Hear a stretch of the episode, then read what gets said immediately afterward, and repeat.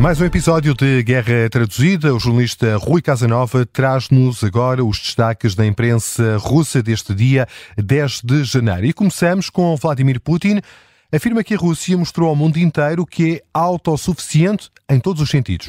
São declarações do presidente russo durante o encontro com moradores da cidade de Anadir, no leste da Rússia. Vladimir Putin afirma que no último ano a Rússia mostrou que é um país forte e que continua a avançar e que pode mesmo olhar com confiança para o futuro. São declarações que fazem manchete na agência de notícias TASS.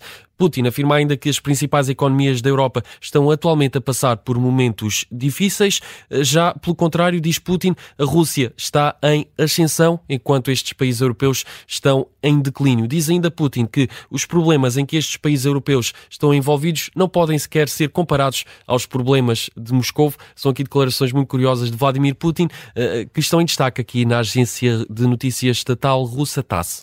A Rússia acusa a Ucrânia de levar a cabo novos ataques ataques à região russa de Belgorod.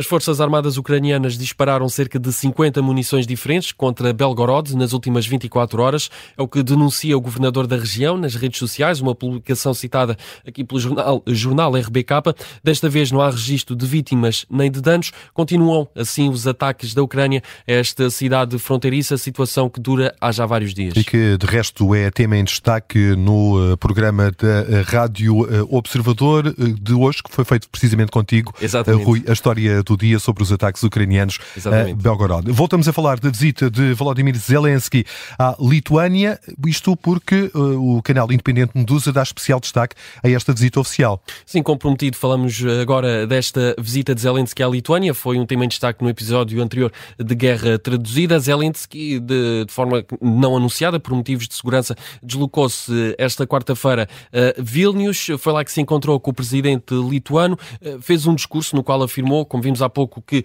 a Rússia vai, vai chegar o dia em que a Rússia vai recuar. Disse também o presidente ucraniano que as, as hesitações do Ocidente em ajudar a Ucrânia estão a fortalecer Vladimir Putin. Um alerta deixado neste discurso numa praça no centro de Vilnius, a capital da Lituânia. No final do discurso, Zelensky agradeceu ainda ao povo lituano e ao presidente da Lituânia pelo apoio que tem dado à Ucrânia desde o início da guerra.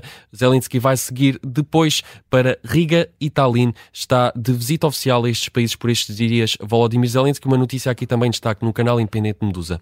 O canal Medusa eh, tem também informações sobre as movimentações no campo de batalha nas últimas 24 eh, horas. Destaque para a região de Kupiansk. A Rússia afirma que nesta região os militares russos eh, repeliram quatro ataques e que nestas hostilidades as forças armadas ucranianas perderam até 145 militares. Também em Zaporizhia, as tropas russas dizem ter repelido um ataque na aldeia de Rabotino. Nestas hostilidades, eh, diz a Rússia, as forças armadas ucranianas perderam cerca de 40 militares. E aqui uma nota curiosa: o canal independente Medusa faz aqui uma ressalva no final deste artigo. Passo a citar: Por favor, tenha cuidado com as declarações dos participantes diretos no conflito sobre os próprios sucessos e as perdas do inimigo no campo de batalha. Ou seja, há aqui uma ressalva, atenção, a Rússia divulga estes números, mas não há forma de os confirmar, podem não ser números verdadeiros.